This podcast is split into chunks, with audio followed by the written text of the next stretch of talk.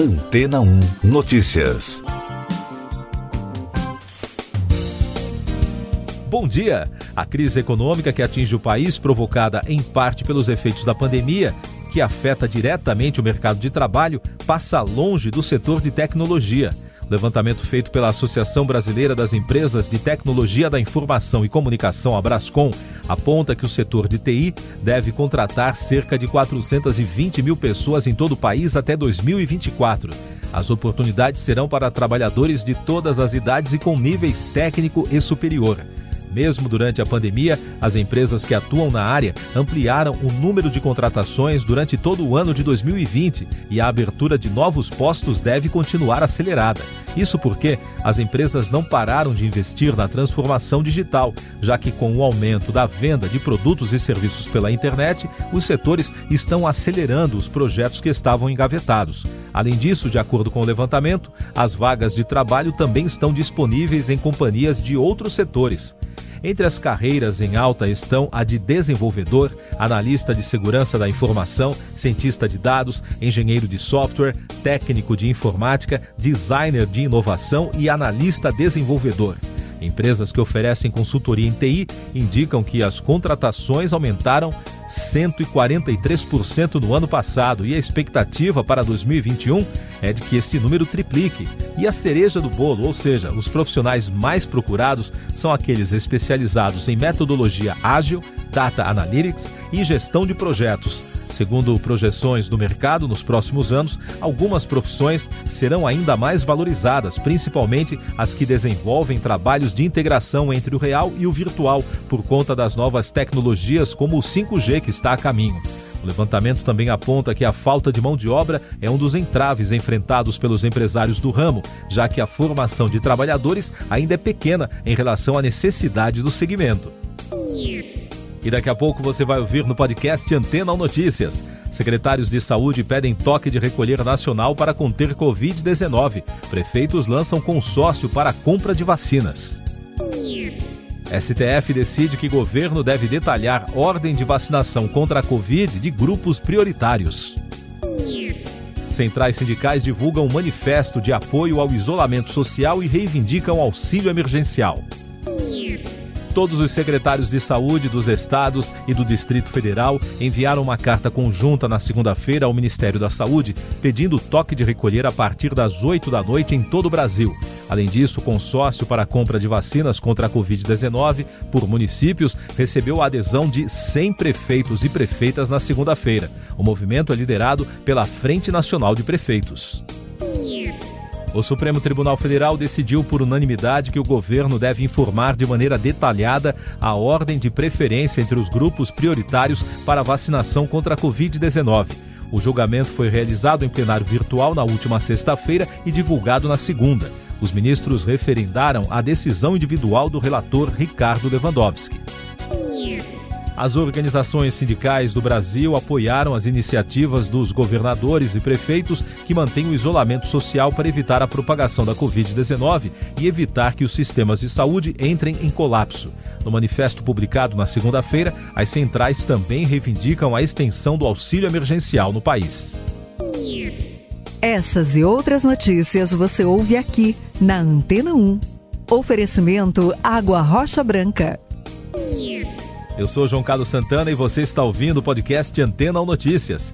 O presidente Jair Bolsonaro sancionou na segunda-feira, com vetos, a medida provisória das vacinas que autoriza o Poder Executivo Federal a aderir ao consórcio internacional COVAX Facility e estabelece diretrizes para a imunização da população. O presidente vetou o trecho da MP aprovado pelo Congresso que dava prazo de cinco dias para a Agência Nacional de Vigilância Sanitária, Anvisa, aprovar o uso emergencial das vacinas contra a Covid-19. O Brasil registrou na segunda 818 mortes pela Covid, chegando a um total de 255.836 óbitos desde o começo da crise. A média móvel de mortes nos últimos sete dias chegou a 1.223, o quinto recorde nos últimos seis dias e 40 dias seguidos com a média móvel de mortes acima de mil. O país também registrou 40.479 diagnósticos, totalizando 10.589.608 brasileiros infectados.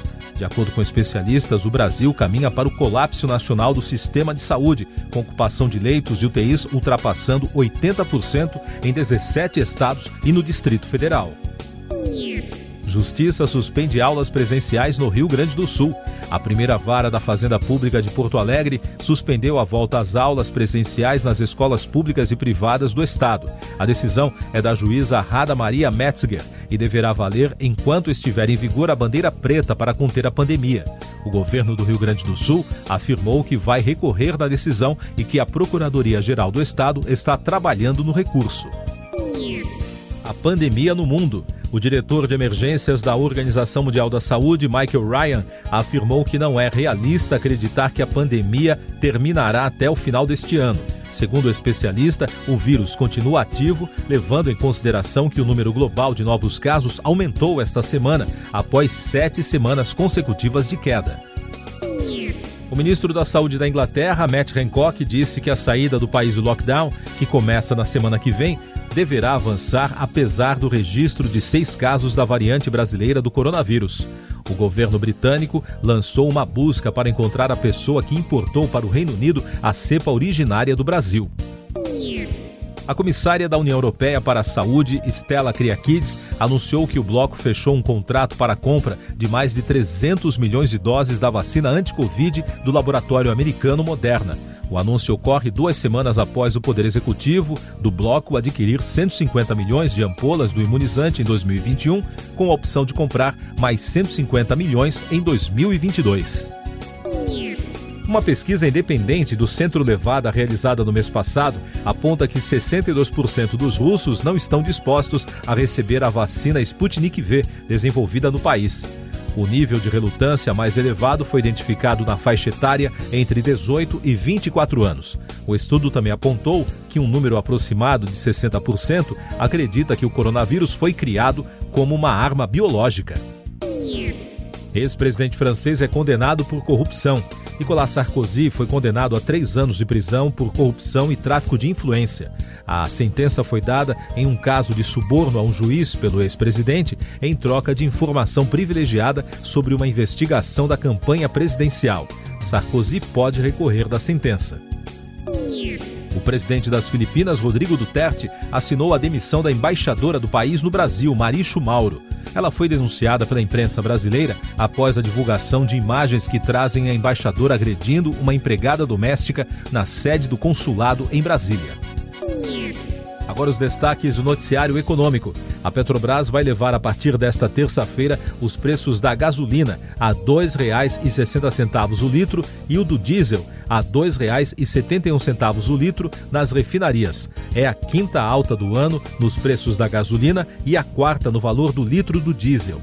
O presidente Jair Bolsonaro editou um decreto e uma medida provisória que reduz a zero as alíquotas do PIS com fins sobre a comercialização e a importação do óleo diesel e do GLP de uso residencial.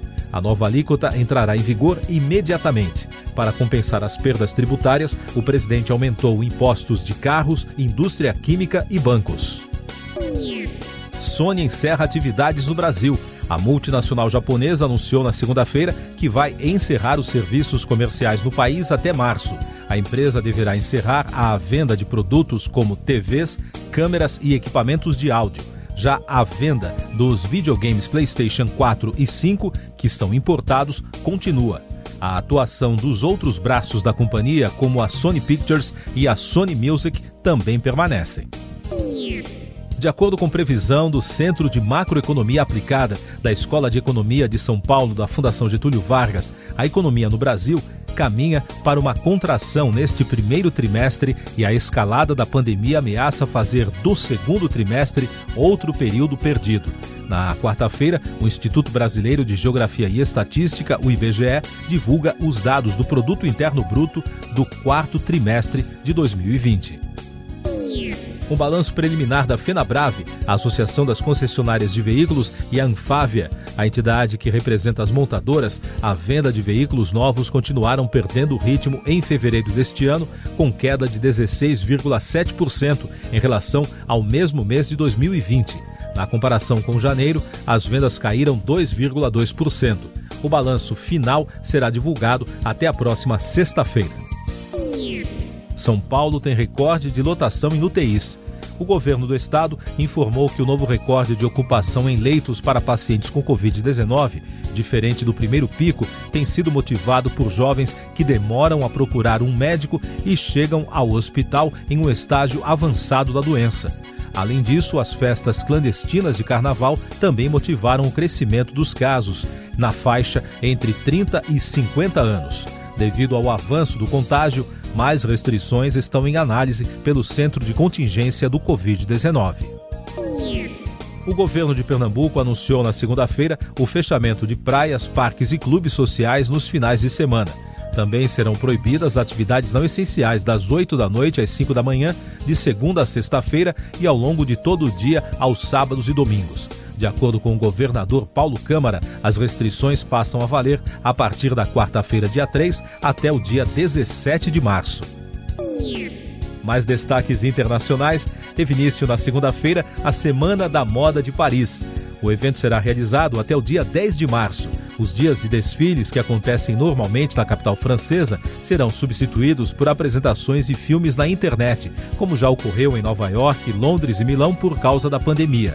Além das grandes grifes, graduandos do Institut Français de la Mode de Paris também poderão participar pela primeira vez. A atriz Gal Gadot anunciou na segunda-feira que está grávida do terceiro filho. A estrela de Mulher Maravilha usou as redes sociais para contar a novidade. A israelense de 35 anos é a terceira atriz mais bem paga do mundo, segundo a Forbes, atrás apenas de Sofia Vergara e Angelina Jolie, com 31 milhões de dólares embolsados até dezembro de 2020. Você confere agora os últimos destaques do podcast Antena Notícias, edição desta terça-feira, 2 de março. Santa Catarina vai transferir 16 pacientes com Covid-19 para o Espírito Santo. De acordo com a informação divulgada nesta terça-feira, a Secretaria de Estado da Saúde catarinense confirmou que o transporte será feito de Chapecó para uma unidade de saúde da região metropolitana de Vitória. A ONG Save the Children pediu uma ação urgente para evitar o impacto irreversível na educação das crianças que, segundo a organização, já perderam mais de um terço do ano letivo devido à pandemia. O comunicado afirma que o fechamento das escolas aumentou as diferenças entre países ricos e pobres, mas também dentro das nações, entre famílias ricas e pobres e urbanas e rurais. A OMS publicou um documento na revista científica The BMJ em que pede que a hidroxicloroquina não seja usada como tratamento preventivo da Covid-19. A recomendação é feita por um grupo de renomados especialistas internacionais com base em seis estudos clínicos com evidências de alto nível.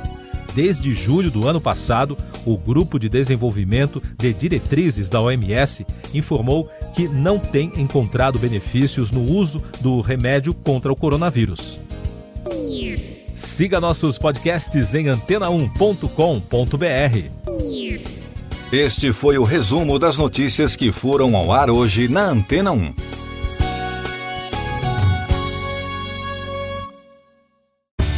Depois de tanto conteúdo legal, que tal se hidratar com água rocha branca? O consumo regular de água durante o dia traz benefícios para a saúde, como, por exemplo, manter a pele bonita e hidratada. Rocha Branca, da fonte direto para sua casa.